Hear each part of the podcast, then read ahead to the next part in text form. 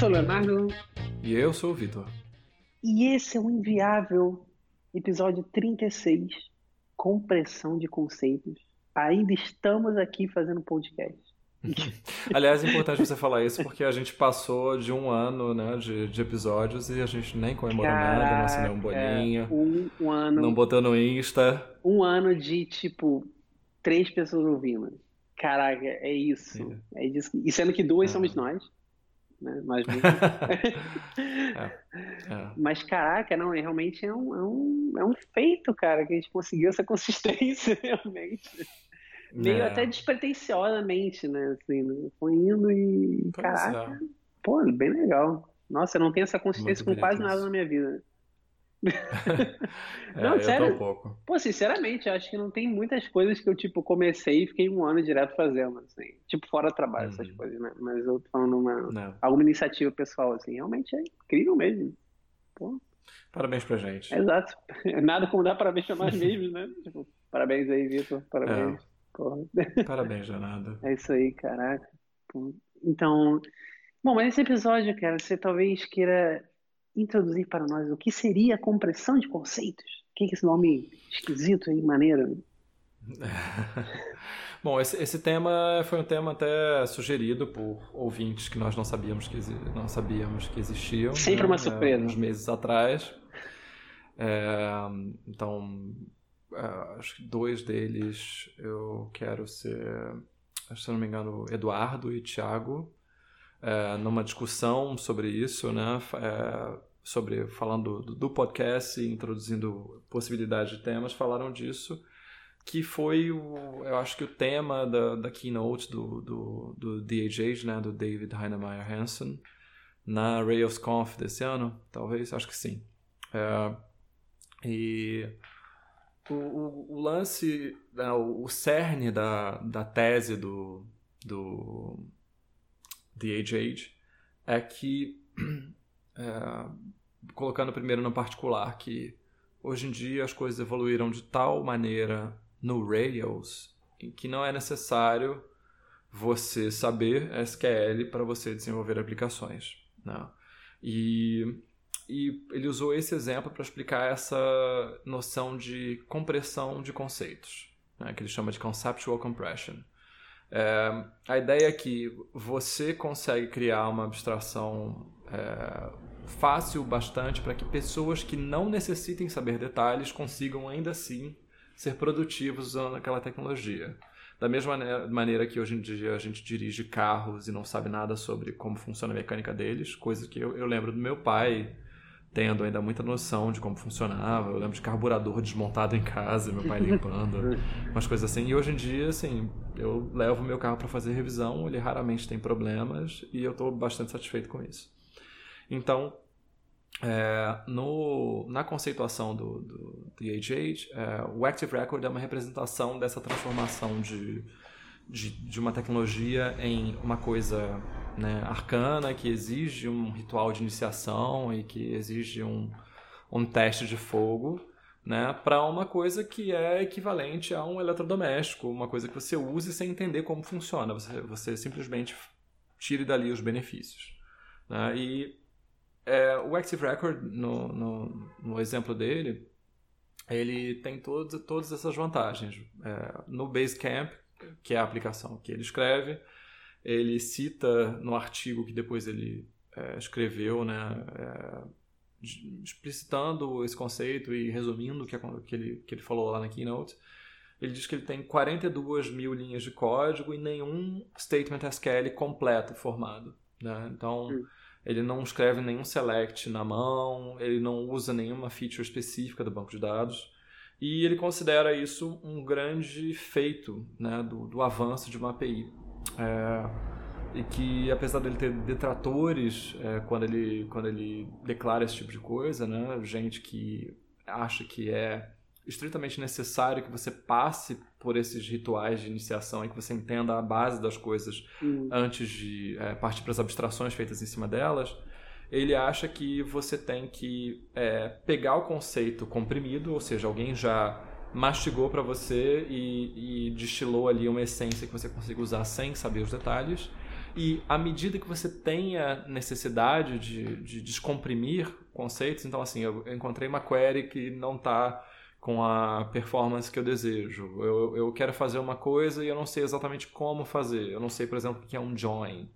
É, eu vou, a partir daí, construir o conhecimento, descomprimir uma determinada parte dele, é, absorver como ele funciona e depois recomprimir, porque depois que eu entendi como funciona, eu volto para a API do, do Active Record, ou seja, uhum. eu posso de novo deixar os detalhes de lado e me ocupar do meu modelo de negócio. Né? E ele fala que isso é análogo ao que a gente tem hoje em dia, que foi uma conquista dos últimos 25 anos, no gerenciamento de memória. Você não, você tem que saber tanto de gerenciamento de memória hoje em dia quanto você tem que saber de SQL, ou seja, na cabeça dele nada.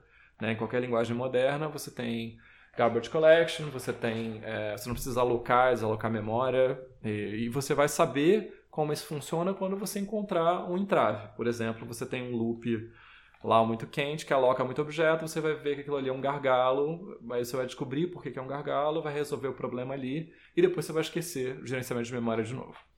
É, e aí vem, né, acho que o, a, a, análise que a gente vai destrinchar aqui nesse episódio. Né? É, isso é bom, isso é ruim, isso tem nuances que uh, o estilo de retórica do DHH né, deixam de lado, e eu acho que é isso. Né? Eu queria saber primeiro a sua opinião. Assim, o que, que você acha da, dessa conceituação hum. e dessa postulação dele? É, eu acho que, que tem nuances, sim. Eu acho que isso não é uma coisa tão preto no branco, não. Eu acho que é, uma, é, um, é bem. Eu acho que isso tem que ser analisado bem caso a caso mesmo, né?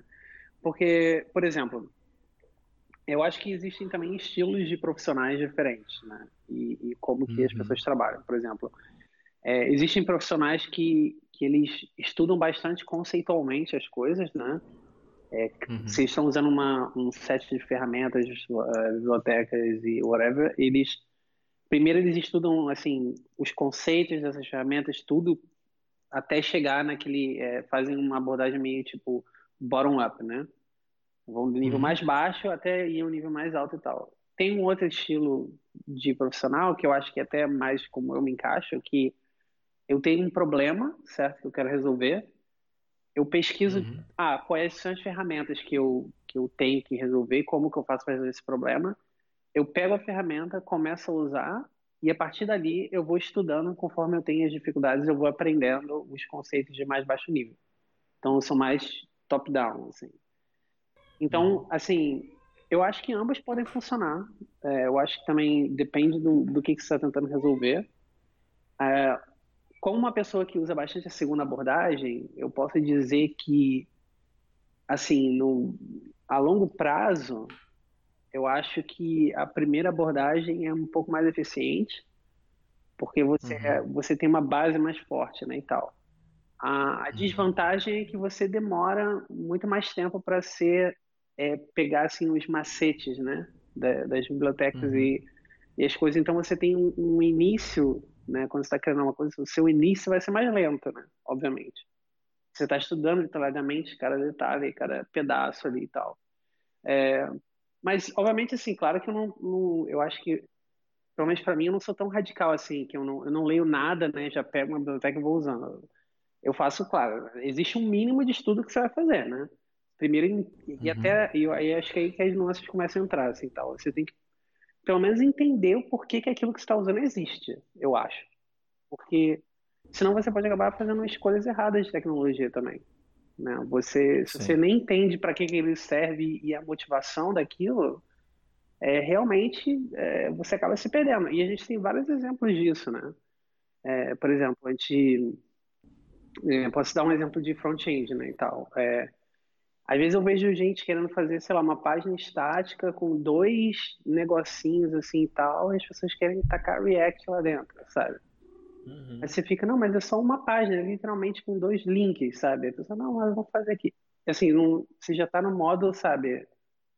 Ah, é isso aqui que usam para ter uma página responsiva legal, então é isso que eu vou botar todo lugar que eu for sabe? Uhum. Você nem uhum. parou para estudar assim, ah, por que, que React existe, entendeu? Por que que, o que, que ele traz de bom, assim, quais as vantagens, quais as desvantagens. Eu acho que pelo menos isso você tem que saber. Assim, acho que nas duas abordagens, entendeu? Mas eu concordo com ele no aspecto de que eu não acho que você realmente precise obrigatoriamente saber assim tudo, né? Quando você está usando alguma coisa e tal. Até porque acho que hoje em dia é bem difícil você saber absolutamente tudo, né? Tem muita coisa que você não está nem vendo ali, né? Que você está usando e é isso, né? Uhum. Mas é, é isso. Acho que é meio caso a caso, assim. E eu acho que também, obviamente, você sabendo conceitos e tal, vai te tornar um melhor profissional, entendeu? Mas como eu falei antes, acho que você, você no final das contas, acho que o, o se você fez tudo certo em qualquer uma das duas abordagens, né, e tal, no final das contas uhum. você vai ter o mesmo nível de conhecimento, certo? Se você for eficiente uhum. nas duas, né?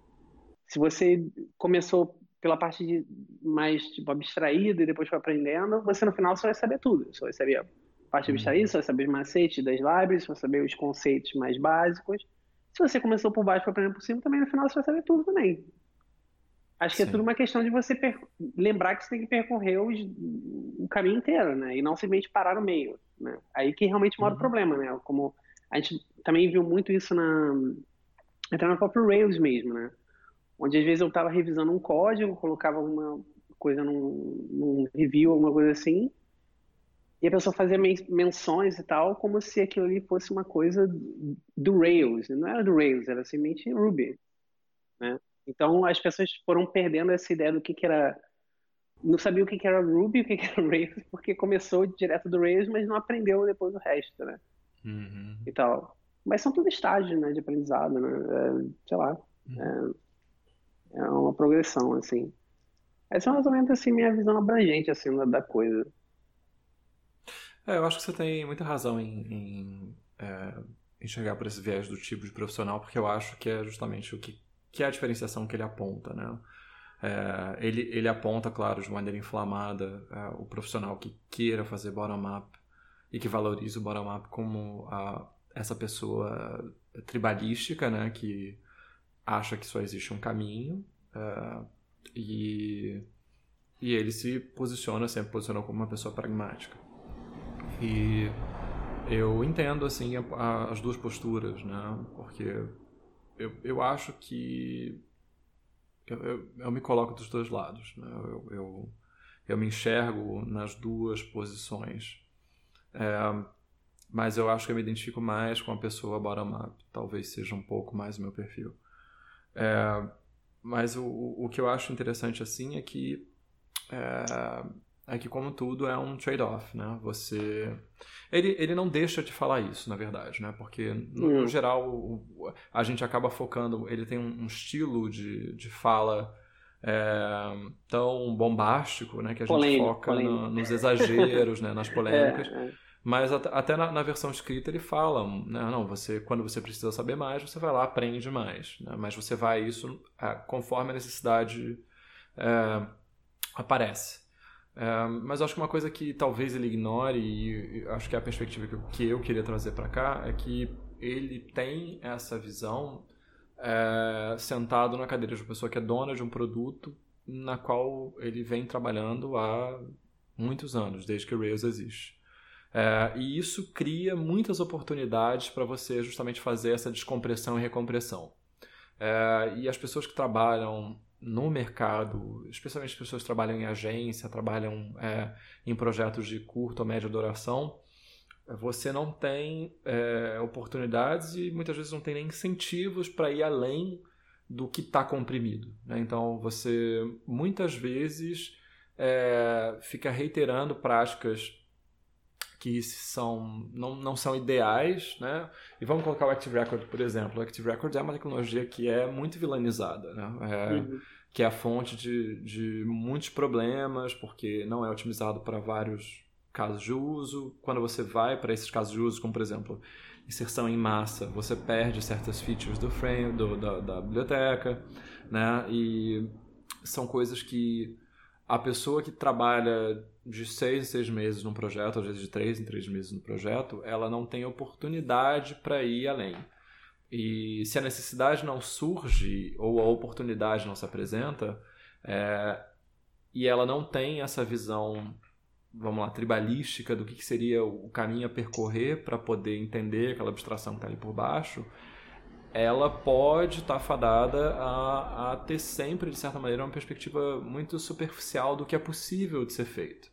Uh, então, isso afeta, claro, a qualidade final das coisas, e aí entram coisas como, por exemplo, o problema de escalabilidade do Rails, né? Uh, que isso não é necessariamente uma coisa intrínseca do Rails, mas os padrões de uso do Rails fazem com que você tenha problemas de escalabilidade. É, então, até o, mais uma vez, o uso do Active Record, como você usa o banco e tudo mais, é, é uma coisa que é um motivo de orgulho para o DHH, que é o fato de você abstrair totalmente a engine que está por baixo do banco, não usar nenhuma feature específica, né? E isso cria, acho que custos, né? custos de oportunidade, cria, é, te tira opções no momento de, de dificuldades, porque são coisas que você desconhece totalmente. Né? É, e, e aí eu, eu, eu, eu, falo isso porque eu acho que até quando a gente entrou nessa thread lá no Twitter do, do, do pessoal que sugeriu esse tema, é, eu dei esse ponto de vista, acho, acho que foi até muito negativo na, naquele momento, mas eu dei o ponto de vista justamente de ter trabalhado em lugares em que é, você tinha bases de código bem longevas, mas muito primitivas, né? Que tem certas, Sim, certos padrões que são padrões evidentemente ruins para quem conhece como a coisa funciona por baixo. E aí, muitas vezes, o profissional que vai ser incumbido de, de, de resolver isso é um profissional que não se forma dentro das empresas, né? dentro dessas agências, sobretudo, é, porque esse perfil não é valorizado e a pessoa ela tem sempre o apoio do Rails para fazer o básico bem. É, e, e, aí eu acho que né, isso reforça o, o, talvez o, essa, essa segmentação de perfis, né? O, o, sim, sim. O DHH fala muito, muito apropriadamente, acho que com, com muita muita propriedade é, sobre essa coisa de você conseguir construir alguma coisa com Rails mesmo tem, se sem se aprofundar. Mas é, ele não reitera, né, até porque não é muito interessante para ele, é, não, não faz o contraponto de que para construir uma coisa realmente boa não tem como você é, ignorar esses detalhes.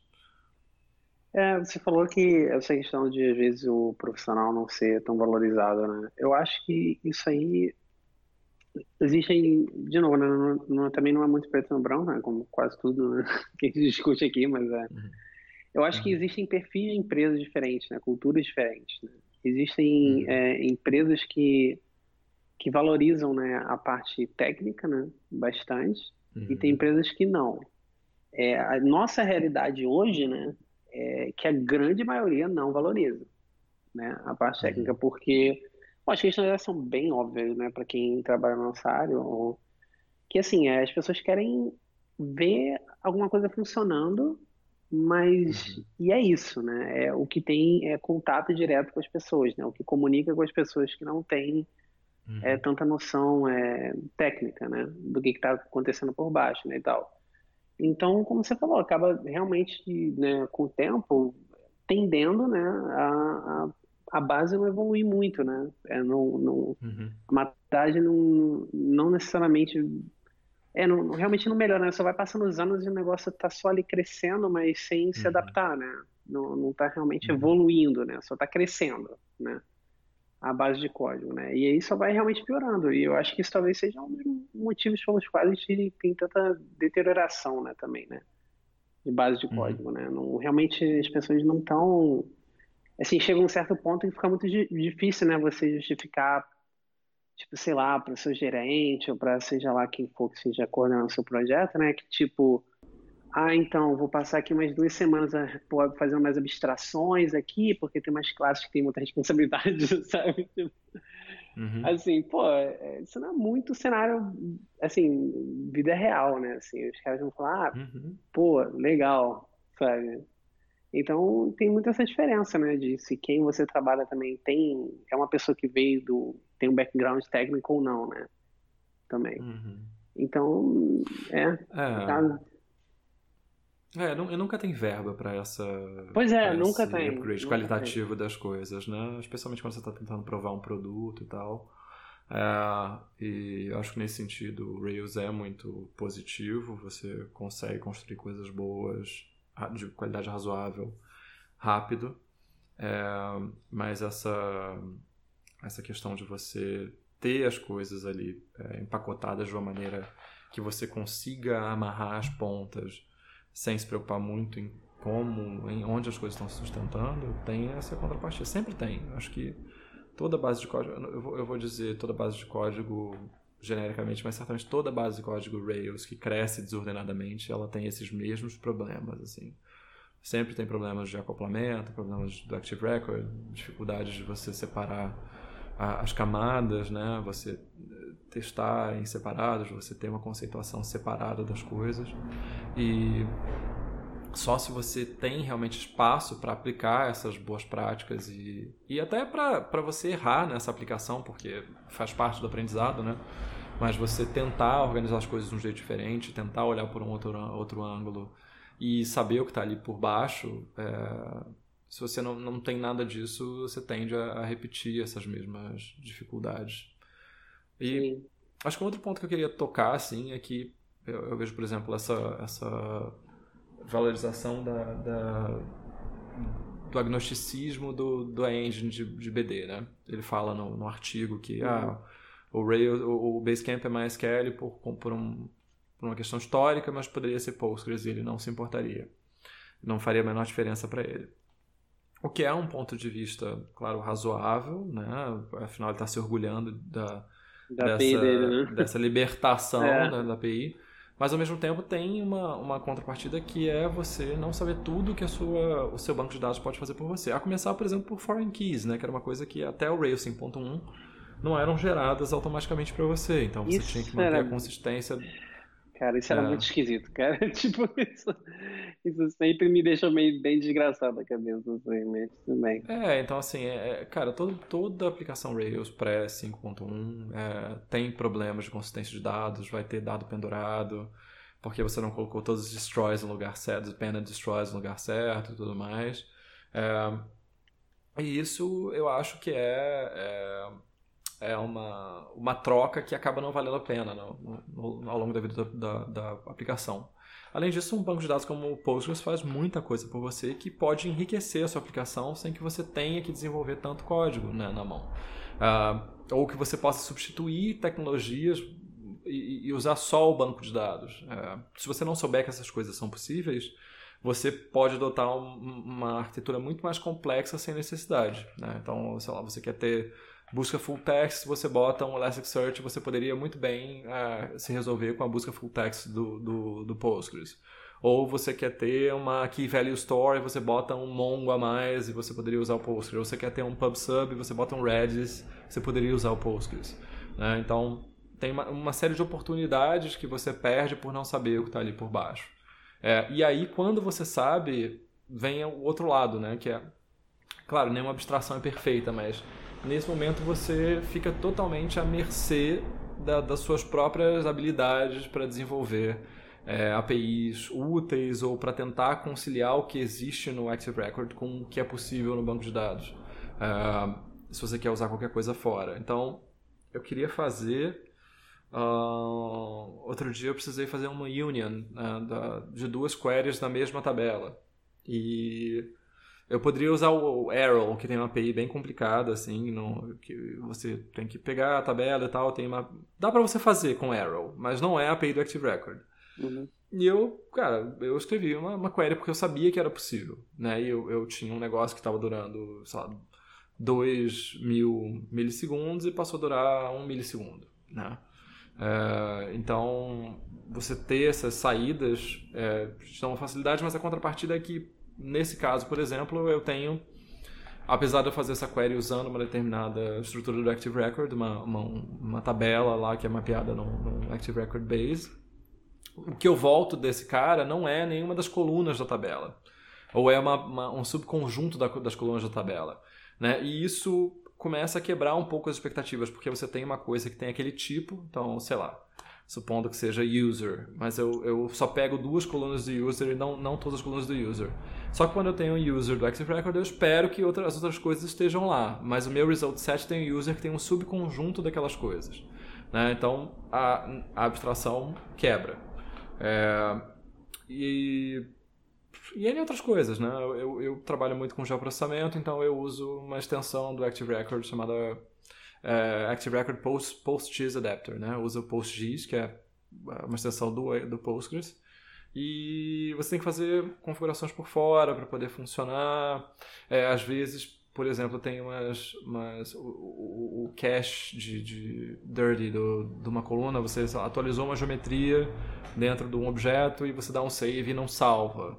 Porque ele não considera que o objeto ficou sujo. É porque tem um bug, porque na verdade o Hollow Monkey fecha essa biblioteca dentro do Active Record porque não tem um jeito legal de fazer uma extensão, né? de você compor coisas. Então esse design da, da API do Active Record é muito bom para você fazer só o que ele faz e nada além do que ele faz. Né? Ele, ele, ele não é componível com outras coisas, ele não é fácil de, de resolver outros problemas, para resolver outros problemas. É, não, isso aí com certeza. Até porque, como você falou, você, eu acho que realmente essa, você passa a ter mais necessidade, né, de ver os conceitos, né, quando você tem casos realmente mais detalhados, né. E aí é certo, tá tudo bem se correr atrás, mas como você mencionou, o grande problema é quando você nem sabe que as coisas existem, né. E você, uhum. e, e foi como eu mencionei também no início, que por você não saber, você às vezes acaba tomando decisões erradas, né, escolhas de tecnologia errada. Uhum como você falou, ah, o cara, pô, às vezes está precisando numa full text search, o cara vai meter um Elasticsearch em vez de já usar uma a funcionalidade de própria Postgres mesmo, né? Que inclusive a gente já usou no ano passado, uhum. né? Bem legal. Ah, uhum. E que, pô, funcionava bem para aquele caso, sabe? O cara nem precisava, tipo, sei lá, inflar a infraestrutura dele para ter uma outra coisa. Então, uhum. eu acho que, independente da abordagem, acho que realmente, frisando de novo, né, eu acho que é uma pesquisa inicial, um estudo inicial, pelo menos básico, assim, é muito importante, assim, para a pessoa uhum. ter, no mínimo, uma noção. Eu acho que, assim, se o cara não quer se aprofundar muito no início, né, até porque é, acontece também muito de estar num projeto ali, a pessoa quer, ah, aí a gente vai começar um projeto novo aqui na na, na empresa, whatever, e aí você você vai começar um prato novo, a primeira coisa que você faz é fazer uma escolha de tecnologias, né? Aí você vê, ah, uhum. pô, hoje estão usando bastante isso e isso para esse framework, whatever, para fazer esse tipo de coisa. Ah, acho que eu quero usar. Às vezes você não vai ter o luxo de realmente falar, ah, então vou ficar aqui um tempo aqui estudando isso aqui, entendeu? Uhum. E quando estiver já bem, sabe, já entendi tudo, já, já entendi todos os conceitos, já entendi como funciona tudo por baixo, já tenho bastante noção já dei uma fuçada no código fonte, sei o que, aí eu começo, entendeu? Às vezes você simplesmente não tem esse luxo, né? Às vezes você uhum. simplesmente tem que, cara, beleza, mas tem que começar agora, e aí? Tipo, tem que começar amanhã. Aí uhum. o cara vai uhum. fazer, o cara também tem que começar, né? Só que Sim. é aquilo, você tem que, tem que... O, o importante é você ter a visão, né? Do que, que você está fazendo, né? Não ir cego num, num, num jeito só e, e achar que você não precisa ver mais nada, né? É, é importante só uhum. você ter noção, ter uma visão do, do que você está fazendo, entender o, o, caso que você está, né? O que é mais adequado, assim. Mas é, é que o, o foda do, do, do DHH, assim, todo discurso ele cita o Basecamp, né? Como se, caramba, o Basecamp fosse a única versão do mundo, assim. E, uhum. e não dá, assim. É, realmente não dá, assim. Eu acho que quando, quando eu vejo esses, esses comparativos que sempre coloco o Basecamp, é, já, me, já me dá um pouco de, sabe? Fico assim, ah, uhum. ele vai citar o Basecamp de novo. Sabe? É, porque eu, eu, acho, eu acho que ele valoriza muito, né? Mais uma vez voltando a essa, essa, essa dicotomia, esses perfis, né? Ele valoriza muito uh, o que ele conseguiu construir sabendo o que ele sabia. É, ou construindo as APIs que ele construiu, né? Então, até o próprio desenvolvimento do Rails é muito voltado para o que o Basecamp considera útil. Sim, sim. É. É, então, ele, ele não vai defender qualquer outro ponto de vista que abarque uh, um fractal de diferentes aplicações, porque ele não, não tem nem experiência com elas, né? É, ele, ele Mas eu acho que... Pode falar, pode falar, pode falar. É, falar que ele, ele realmente, ele... Um eu acho que o fato do Basecamp também não usar outras coisas, né, que não seja praticamente né, o Rails puro, né, é, uhum. era uma coisa talvez dita como cool, né, assim, há uns anos atrás, né. Mas uhum. hoje em dia, cara, não sei se muita gente gostaria de trabalhar numa aplicação de Basecamp, por exemplo, sabe? Em 2018, uhum. sabe? Onde tipo, é só Railsão, purão. sabe? Quer dizer, eu tô assumindo que é, né? Eu não sei também. Mas eu não sei se é uma coisa assim super legal. A gente sabe que tem, tem, tem pitadas de JavaScript, né? Que tem os é, é, mas assim, eu não, entendeu? Eu não, não sei se isso seria uma coisa assim super legal, sabe? De, nossa, uhum. pô, que bacana, adoraria trabalhar nessa aplicação mega Rails aqui, entendeu? Desse, uhum. desse monolito gigante Rails aqui. Sei lá, uhum. não me parece muito atrativo, não. Hoje em dia, né? Mas, Mas por que, que você não acha atrativo? Cara, porque, é, bom, isso, isso vem com a minha base de experiência de, de base de código Rails, né? Uh, uhum. São todos aqueles problemas que você já falou, né? Eu acho que, o, eu acho que talvez o problema não esteja 100% no Rails, né? Mas esteja uhum. é, nesse fator que você citou, que alguns padrões né, do, do Rails, né, eles realmente acabam te levando um caminho que você pode ter para a escalabilidade no futuro, né? É, eu estou falando também de, de, base de código mesmo, né? Padrão, organização, não é nem falando de performance, uhum. assim, apesar de que existem problemas desse tipo, mas é, então, é, e todas as bases de código grandes né, de Rails que eu vejo é, tem uma série de problemas, né? De, de padrão. É, uhum. É, a gente discute várias vezes sobre isso em outros episódios, né? Mas é, são sempre os mesmos erros mesmo, sabe? Então, é, quando eu vejo uma base de código assim, eu já fico, ah, legal, Rails. já fico meio uhum. assim, não, sabe? Não, não dá uma animada, entendeu? É, mas ao mesmo tempo, assim, eu acho que é uma ferramenta legal pra caramba, assim, né? Uhum. É, assim, tem, tem muita coisa, é um pacote completo, né? E tal. E hoje em dia você tem muita opção também. Você não precisa usar a parte de view né, do Rails, né? Que eu acho que, sei lá. Não. Você pode. Não, não precisa usar nem o Active Record, se não quiser. Sim, é... Pode usar o ROM, pode usar o, o SQL. É, você pode usar outras coisas, né? Então, uhum. nesse, nesse quesito, assim, ele é bem interessante mesmo, assim. É. Mas é como eu falei, acho que é mais uma questão é, histórica, assim. Por exemplo, você já viu uma base de código Rails que era sei lá, muito boa, assim, de muito boa qualidade, assim. Não, não uma que você... Não, não a sua atual que você está trabalhando, porque você já...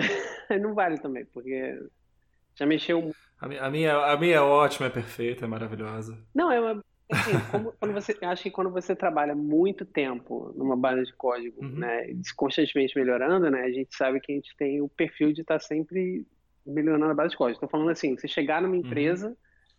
e olhar a base de código e falar, pô, esse negócio aqui, caramba, é bom. Assim, você já viu alguma Rails assim? Não, mesmo? eu acho que toda a experiência que eu tive como consultor ou trabalhando em empresas em que eu chegava, em que o código já existia, tinha mais ou menos os mesmos problemas. Sim, né? cara. De, sim. Que foi que eu mencionei antes, assim, de, de acoplamento, de divisão de responsabilidades, de. Né? essas coisas todas que, que advêm sim da, dessa possibilidade de você produzir sem muita experiência, né? É só a experiência é, te traz a, a noção do que está errado e tudo.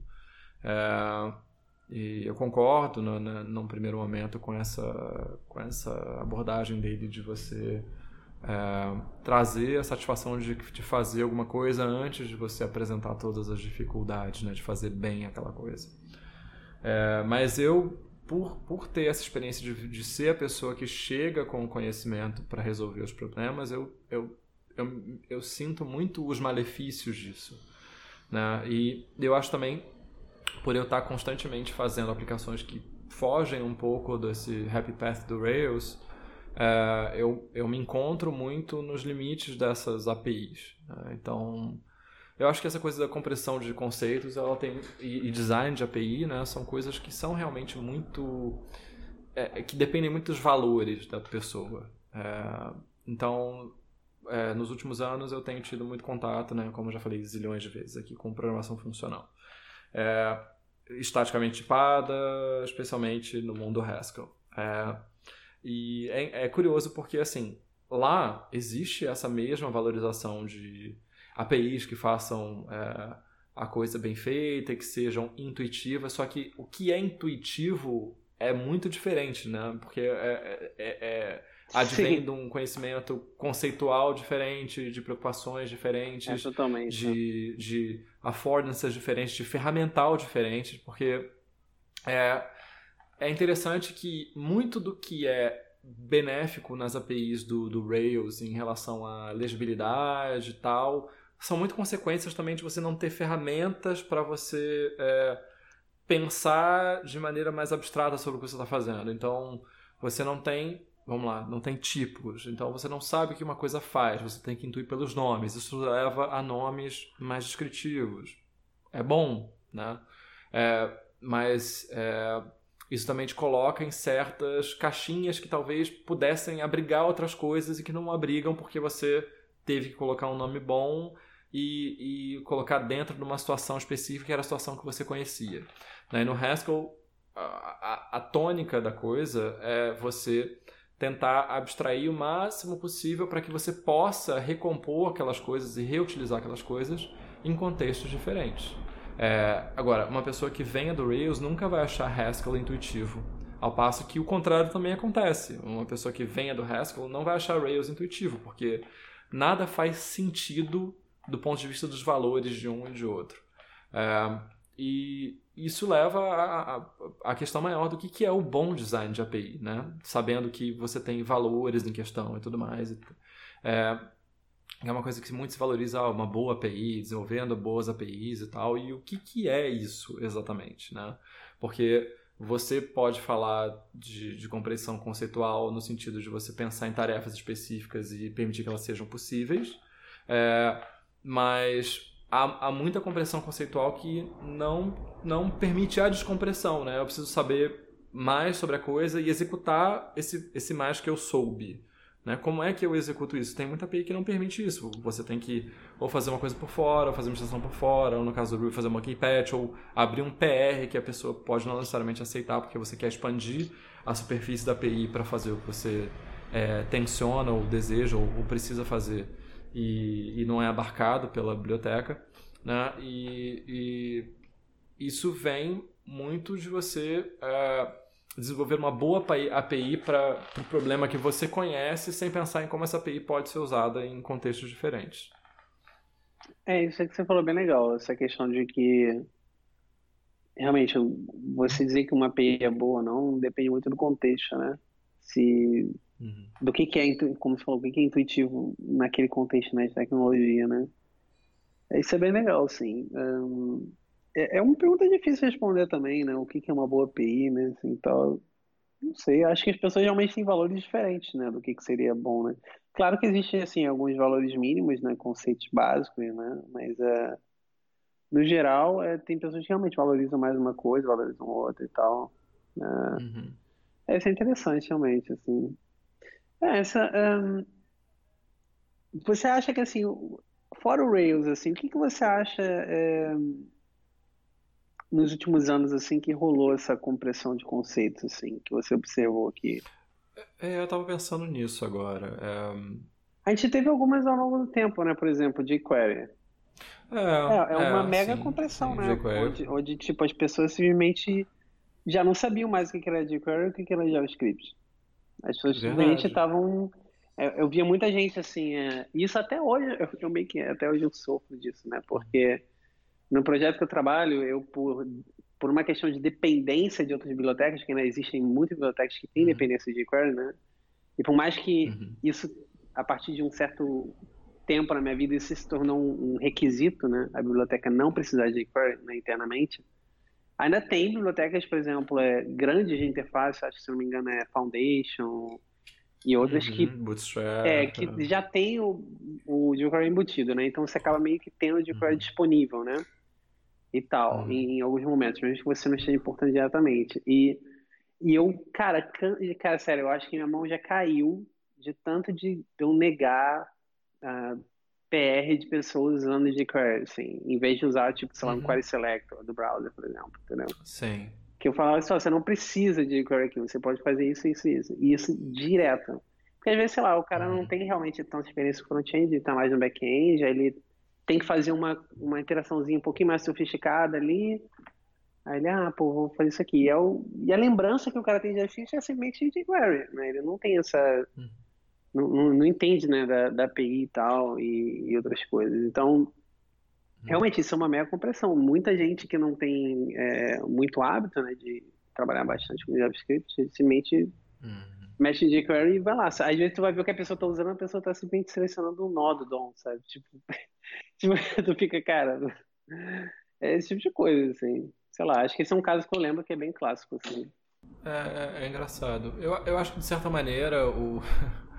a gente teve uma, uma compressão conceitual é, da, do, da ideia de transporte de rede em cima do HTTP. E acho que isso acontece até com gente muito muito tarimbada. Eu acho que eu gosto de me colocar nessa, nessa lista de, em algumas situações. É, pessoas que não pensam em outra coisa além do HTTP como um protocolo de transporte, né? É, e trata como protocolo de transporte como se não tivesse TCP IP por baixo tal, né? É, essa camada é a camada que existe. Essa camada, na verdade, vira a rede, né? Uhum. E muitas coisas se constroem em cima disso. Então, eu acho que quando você precisa ir embaixo e até o, o, o a, a, maturidade né, das coisas que se constroem em cima da HTTP fazem com que a gente não precise ir muito embaixo muitas vezes aí que você vê as dificuldades e, e, e, até como é milagroso que a gente tenha conseguido construir tanta coisa em cima de, um, de uma parada tão irregular, né, quanto o HTTP. É, é assim, é, isso eu, eu acredito que realmente entra na, na área que eu abstraí bastante, assim, tal. Que, assim, no meu dia a dia é. eu não... Mas isso talvez entre na categoria do tipo, quando der uma merda, eu realmente vou ter que ir lá e, cara, e dar uma estudada, porque assim, é. É, eu acho que todos nós, cara, como a gente estava falando, né, é muito difícil saber tudo, né? É, simplesmente, hoje em dia não é... tem como, é impossível, né? Você tem que... É, o Heroku, né? É uma outra coisa. Caraca, também, né, isso. Nossa, agora tu falou, tu pegou. Abstrair na... infraestrutura. Você pegou na ferida agora. Porque, cara, se hoje eu tiver que, cara, fazer um deploy para alguma coisa que não é assim, não vou dizer não necessariamente Heroku, né? Porque até recentemente eu fiz uhum. para outras coisas, né? Mas é hoje a gente tem uma série de coisas, né? Tem containerzinho, é tipo, pô, é, é Heroku, um monte de coisa, né? Que é é de certa forma abstraído, né, cara? É abstraído, né? Você não, você não precisa de tanta coisa, não é tudo manual, né? Aí se eu tivesse fazendo uns deploys assim, totalmente manuais, assim, sem nenhuma dessas, dessas maravilhas da tecnologia, cara, eu acho que eu dava uma apaixonada hoje em dia, assim, porque, enfim. Não, essas são muitas preocupações. Eu, eu até tenho bastante traquejo com infraestrutura, mas eu não sou um profissional de infraestrutura, né? Então, é, eu vejo que toda vez que eu vou fazer, eu subir um servidor manual, eu tenho que me preocupar em manter um auto-update de segurança e monitoramento Sim, e tudo é, mais. É eu penso, poxa, não tem nenhum jeito de fazer isso funcionar no Heroku do jeito que eu preciso.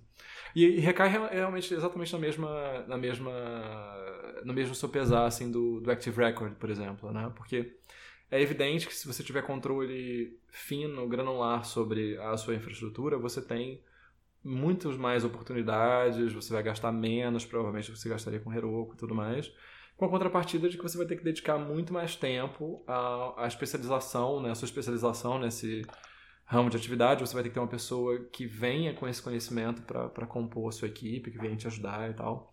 É, e o, Heroku, assim como o Active Record, ele é bom bastante para 90% dos casos, né? Sim, sim. É, eu vejo que, pô, e é, o Heroku, assim, é, tem que admitir que é uma maravilha, né? Honestamente. Você, pô. Cara, sabe extrair muita coisa, muita coisa do seu dia a dia, mas eu vejo assim no dia a dia, né, o profissional de infraestrutura mesmo, assim, tal, cara, que é dedicado a fazer isso, eu vejo o trabalho deles, cara, eu vejo a quantidade de coisas que os caras fazem, muita coisa, sabe? Assim, é, é não, é. realmente no, no, na hashtag vida real, entendeu? É, é foda, é muita coisa para fazer, cara. Não, e e o Heroku, ele, ele para de, de valer a pena muito rápido, assim, quando a sua, sua negócio está crescendo, assim, tá, em termos de preço e, e, tudo. Então, não é uma coisa assim, acho que pra gente, né, para projetos, acho que até tem um tamanho, assim, razoável, né, e tal, acho que dá para dá para levar, né, mas depois realmente você tem que... Acho que isso é um caso bem clássico, talvez, disso, né, onde você pode começar usando aquilo bem abstraído, né, mas depois uhum. você vai vendo alguns problemas, né? Algumas necessidades, você vê o preço, né? Crescendo absurdamente, aí você, caraca, é, agora eu tenho que dar uma. Tem que ver como é que resolve isso aqui, né? que tá complicado, assim. Mas, é, né, cara, esse é um outro caso também. É interessante, de investidor, né? É. É, é. Mas é, é, realmente acho que é um assunto muito muito legal mesmo assim. Eu, eu, eu entendo bem o ponto de vista dele. É, eu concordo né, na superfície e tal. Eu, vejo o outro lado. É, não é o trabalho dele ficar né, em cima do muro e tudo, porque ele é. tem que vender o. Tá vendendo o peixe dele, né? Ele é um, ele é um, um thought leader, né? A parada dele é colocar conhecimento aí no mundo e as pessoas é. seguem ou não. É, mas eu, eu vejo tanto que eu, eu tô agora num processo de tentar ensinar programação para o meu irmão e para um primo meu. E a gente estava fazendo com Rails mesmo, porque. Justamente Pô, porque. Legal, isso que eu ia te perguntar. Né? Como é que você estava fazendo? É. Fiquei curioso agora. É, eu fiquei numas, ah, eu vou ensinar, sei lá, base de lógica e tal, eu vou ensinar JavaScript. Eu falei, não, cara, eu vou, vou ensinar Rails, porque eles vão ter que aprender muito menos coisa específica para poder fazer um, exemplos funcionais e até, se for do desejo deles, daqui a um tempo arrumar um emprego como júnior e tal. É, então eu, eu, optei pelo Rails, assim. É. Cara, isso é muito interessante. Isso é muito interessante. Por quê? Porque você no início, no início não, né? Mas no meio do episódio você falou que você se identificava mais com o perfil de quem estudava base primeiro, né? Depois ia subindo, né? Uhum. E eu falei uhum. que eu achava que o meu perfil é o contrário. Eu via primeiro de cima uhum. e depois ia uh, me aprofundando, né? E aí você uhum. teve que ensinar para uma do seu irmão. Você escolheu outra abordagem, certo? Que seria a uhum. abordagem mais começando de cima. Quando eu fui ensinar uhum. programação para minha esposa, eu escolhi a abordagem começando por baixo.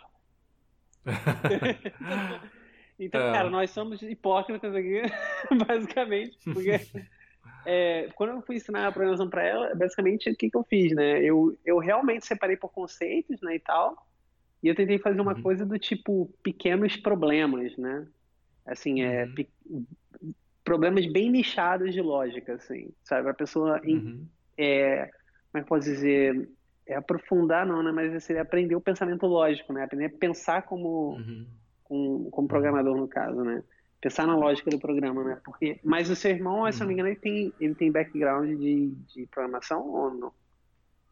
Não, ele, ele trabalha com, com, a, com a área de tecnologia, mas não tem programação. Ele já programou muito pouco, assim. Hum. Mas meu primo, por exemplo, não programou nada, então... Ah, entendi. É... Não, é, então não é o caso, não. É, realmente. E como é que tá? É... Eles absorvem bem dessa forma? Como é que foi esse...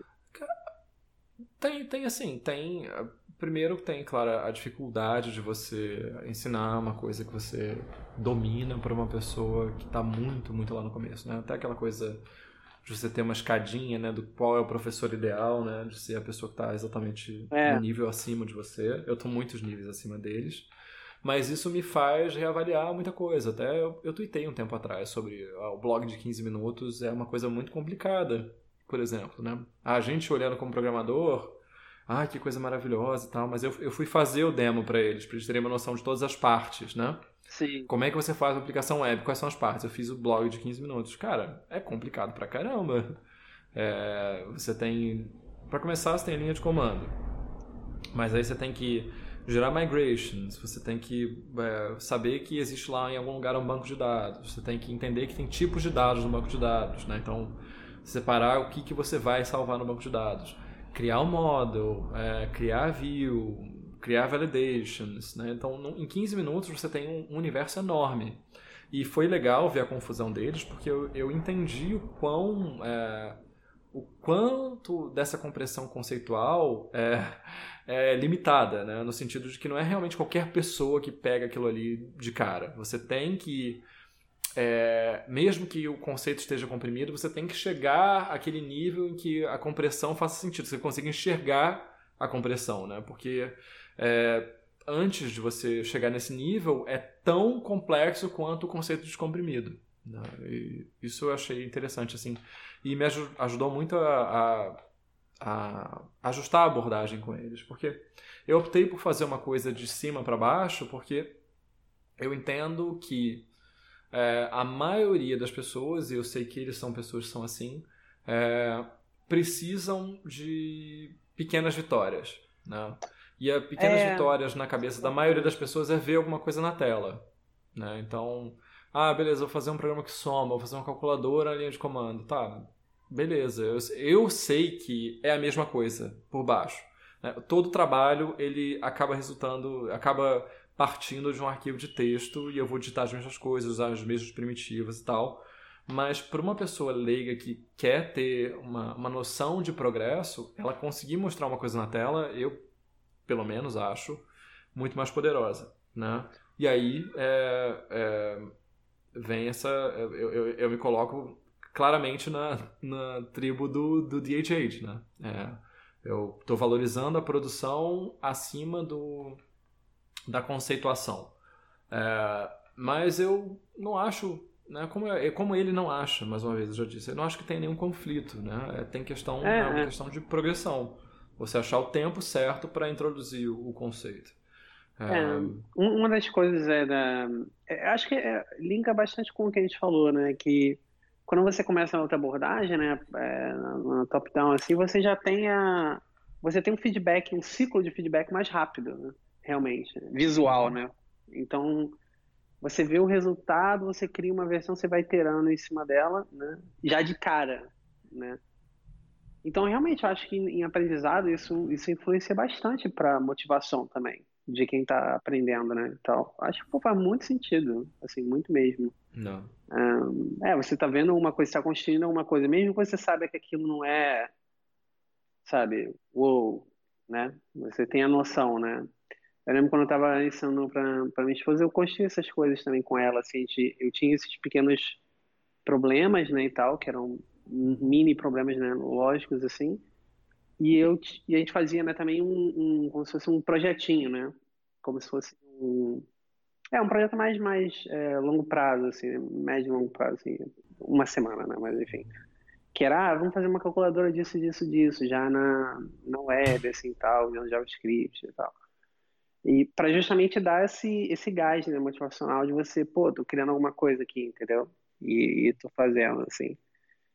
E, é, realmente, acho que é bem, bem importante mesmo, assim. É, a gente tem que fazer um novo, é, um novo episódio sobre ensino, né, de programação. Tem tudo falar disso. A gente já fez um, se não me engano, mas é bem legal. Inclusive, cara, mandar um abraço pro Diego, cara que mandou umas mensagens para mim no Twitter e tal, perguntando coisas sobre, sobre isso. Cara, abração, boa sorte aí pra você tá aprendendo aí, cara, uhum. evoluindo aí nessa área.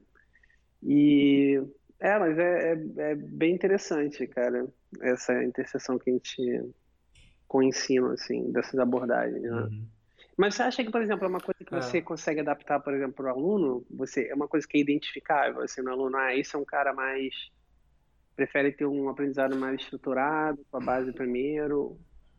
Ah, eu acho que sim, eu acho que sim. Eu acho que você rapidamente identifica a pessoa que quer se aprofundar e a pessoa que quer produzir. Né? É. Um, você certamente já trabalhou com muita gente que tem os dois perfis, né? Sim, então, sim com certeza. Essas pessoas, eu acho, eu acho que esse perfil ele se apresenta já no momento da aprendizagem, né? essa valorização de uma coisa da outra. É, é, eu acho que isso às vezes até é, até tem um pouco a ver também com motivação, né? Às vezes a gente teve um, uhum. um episódio de motivação, né, é, passado. E eu acho que isso tem até bastante a ver, esse perfil com, com o que é motivação. Dependendo do, do cenário né, profissional que a pessoa está, uhum. é, como a gente falou nesse episódio, né, às vezes o cara está num, numa empresa ou numa cultura, inserido numa cultura onde o produto ele é valorizado demais, né? E a parte técnica não é Sim. tão valorizada. Então esse cara que gosta de realmente, pô, sabe, se aprofundar muito nas coisas, sabe, otimizar tudo que ele puder. Não, eu tô, tô exagerando, né? Eu tô criando uma, um, uma caricatura aqui só para te entender a analogia. Mas é, às vezes o cara pode se sentir frustrado né, nesse ambiente, né? Porque tipo, pô, não tem nada a ver com o que eu quero fazer, entendeu? Mas é interessante. É isso, né? Muita coisa, cara, uhum. disso, né? A gente daria para continuar várias coisas, assim, várias interseções, assim, e tal. É, o... É, eu, eu vejo, só, só, um último exemplo, assim, tal, não na claro, tecnologia, claro. né? Mas eu vejo isso bastante na fotografia também. Muito. Uhum. Assim, é, quando às vezes, por exemplo, é um bom exemplo disso, né? A pessoa vai lá, compra uma, uma câmera, né, e tal, e seta tudo no automático, vai tirando foto, é isso, né? Uhum. E, pô, funciona e é ok, sabe? Nenhum problema com isso, sabe? A pessoa já tá ali já está produzindo desde de cara. Agora, quando o cara uhum. pega um trabalho que é um pouco mais difícil, a luz não tá tão boa, o cara tem que, pô, sabe, dar uma refinada ali, mexer um pouco na câmera, entender como funcionam as coisas, como funciona a luz, etc. Aí a pessoa começa, sabe, dar uma estudada e, e sabe, uhum. e e eu tive esse esse esse problema, inclusive, porque uh, eu estava ensinando fotografia para uma colega e eu dei para ela uma câmera que era totalmente manual, né? Uma câmera analógica e tal. E foi extremamente frustrante, cara, para ela, entendeu? Uhum. Porque o foco da câmera, por exemplo, é manual, né? E as pessoas uhum. hoje em dia não têm muito hábito de focar manual, né? Então ela fez um, dois rolos de filme e ela perdia uma quantidade absurda de imagens porque o foco estava errado, por exemplo, certo? Uhum. E ela ficou muito frustrada, sabe? Ela falou, pô, mas caramba, não consegui, não sei o quê. Aí ela falou para mim assim, ou eu tenho que aprender muito rápido, ou vou comprar uma câmera point and shoot primeiro, sabe? Uhum. Então eu percebi que o perfil dela é o perfil da pessoa que quer produzir primeiro, né? Mas não quer se se aprofundar primeiro, entendeu? Na, ela não quer, por exemplo, ter uma câmera totalmente manual, onde ela tem que saber cada detalhe, né? E tudo. Ela quer simplesmente produzir imagens para se animar e depois se aprofundar, entendeu? Aí eu falei, ah, então beleza, então eu vou te. Pô, me dá essa câmera aqui, entendeu? Pô, toma essa ponente aqui, entendeu? Uhum. Eu acho que é, um, é, uma analogia interessante, fora da área de tecnologia, assim, né? Não... Mas é, se aplica a várias coisas, né? É, não, total. E, e você. É, você entender com quem você está lidando, né? Acho que ajuda muito a você, você ter experiências mais positivas. Isso entra na composição de equipes também, né? Que é um tema que a gente já Pô, falou. Com certeza. Por alto.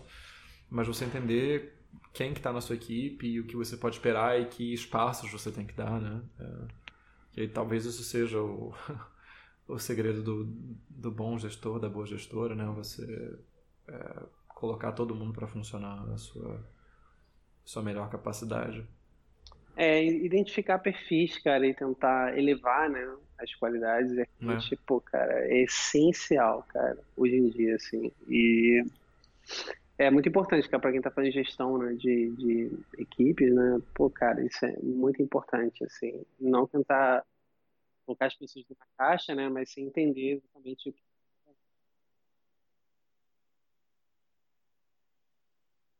Temos episódio então? Temos um episódio então. Vamos para as recomendações? Vamos para recomendações. Vou começar. Recomendações. Uhum. Vou recomendar uma biblioteca que uhum. é... essa semana eu estava trabalhando num projeto, tive que começar um projeto com React Native, né? Que inclusive temos um episódio de React Native. Se você não ouviu, uhum. tem que ouvir que quem trabalha com essas coisas sabe que o Facebook tem uma, um projeto né, no GitHub, né, um pacote chamado Create React App, que é basicamente, basicamente né, você é, é, uma linha de comando né, onde você já cria um esqueletinho ali do seu projeto, né, um, um starter kit, né, para você começar a criar o seu projeto com React e tal. É, mas aí eu, quando eu estava começando esse projeto, eu descobri né, que tem o Create React Native App, que é um outro projeto, só que é a mesma coisa para o React Native, né? E que eu percebi que esse projeto evoluiu bastante, cara, com o tempo. E hoje ele já, inclusive, é, já vem com Expo, né? Dentro, né? Que a gente mencionamos no episódio. Se você não ouviu, uhum. tem que ouvir. É, e eu descobri que ele também já vem com, com outro comando que você já, inclusive, coloca with web support, alguma coisa assim. E ele já coloca o React Native Web no projeto configurado também. Então, assim, cara, oh, yeah. é sinistro. Eu não sabia, eu acabei descobrindo quando eu tive que começar esse projeto, porque esse projeto, no caso, eu estava trabalhando, ele teria que ter, os componentes seriam é, cross-plataforma, né? Então, estava desenvolvendo um, um componente que teria que funcionar para todas as versões de todos os dispositivos. Então seria para iOS, Android, é, mobile web e, e, desktop web também. Então eu falei, cara, eu preciso de tudo isso. Como é que eu, porra, fodeu, né? Vou ter que ficar aqui uma semana que só fazendo setup, né? e aí, cara, isso foi muita mão na roda, cara, porque já, realmente foi uma linha de comando, tava tudo ali, assim. Então, fica aí mega dica, cara, para quem está começando é, projeto com React Native, é, pô, dá uma olhada nesse projeto que é muito show. Funciona muito uhum. bem.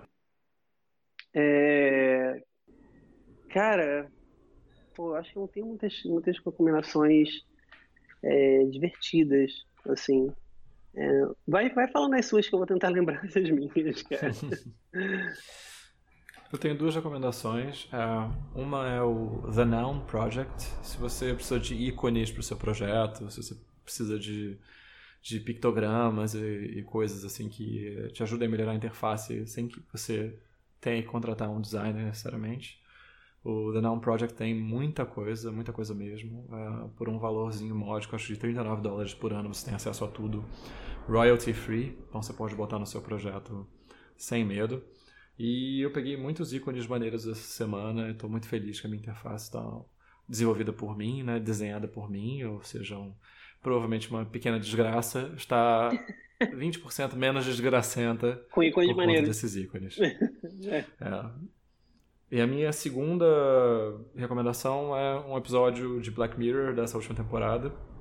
É, eu não tinha visto nada ainda dessa quarta temporada porque a terceira tinha me deixado meio com gosto ruim assim na boca, não achei muito boa, não. Uhum. É, e, e, eu sou um hipster do Black Mirror, porque eu tinha visto as duas primeiras bem antes de, de, de ir pra Netflix e é tal. É do Black Mirror é, raiz, né, cara?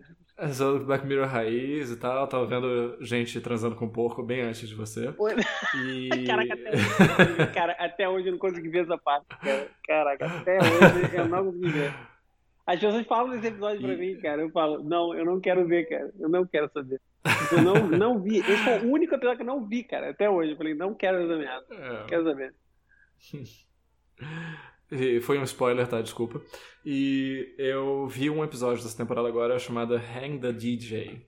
Que é muito, achei muito legal. É um episódio otimista de Black Mirror, que não é uma coisa normal, assim, comum.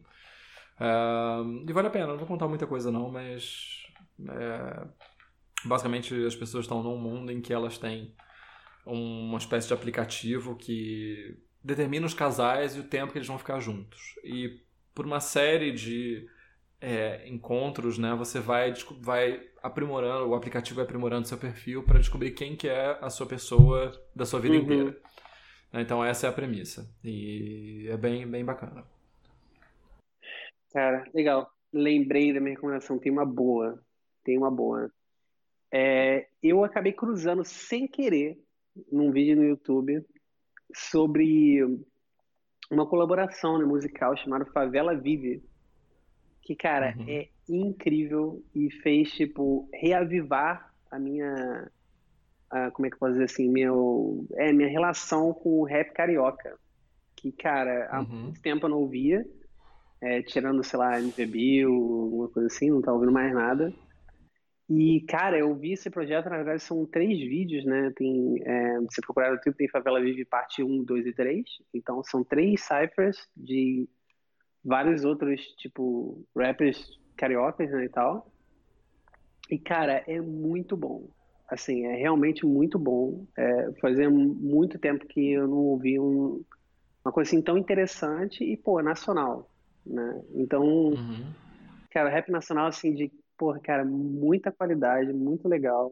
Assim, me, me abriu todo um leque de novos artistas que eu estou ouvindo, sabe? Tipo. Ah, que maneiro. É, carioca. Eu, vou, assim, vou, eu falei, caraca, um vou expandir-me agora. Cara, foi assim. Fui vendo, né? É, é aquilo, né? Maravilha da tecnologia, né? Eu peguei essas, essas, essas músicas, né? Ouvi todas, né? E aí, pô, nesses sites tem vários rappers, né? Então eu fui clicando em cada um no Spotify, sabe? Fui ouvindo, o Spotify vai te uhum. linkando pra outros, não sei o quê. E aí eu, pô, ah, conheço esse cara, eu já ouvi uma música dele muitos anos atrás, não sei o quê. Então tô nessa exploração do rap carioca de volta, porque há muito tempo atrás, cara, eu parei realmente de ouvir, não ouvi mais nada de rap carioca. Depois de um certo tempo eu ouvi muita coisa de São Paulo, né? Mas não, realmente a cena carioca de rap tava muito meio, sabe, meio morta para mim, assim, ser bem honesto. Uhum. Uh, e foi muito legal, cara, poder ver esse projeto e poder, sabe, me, me, me ligar de novo com isso, né? Com a cultura, né? Uhum. Do Rio de Janeiro. Muito maneiro, cara. Recomendo muito, cara. Muito mesmo, muito bom. Vou, vou, vou olhar. Então é isso, carinha. Temos um episódio. Show! Show! É isso. E até semana que vem. Até semana que vem. Que nenhum museu queime esse fim de pois é. semana. É. Essa semana. Torcer para queimar mais, né, Já tá é. bom, né? É isso aí. É isso, gente. Valeu. Abraço.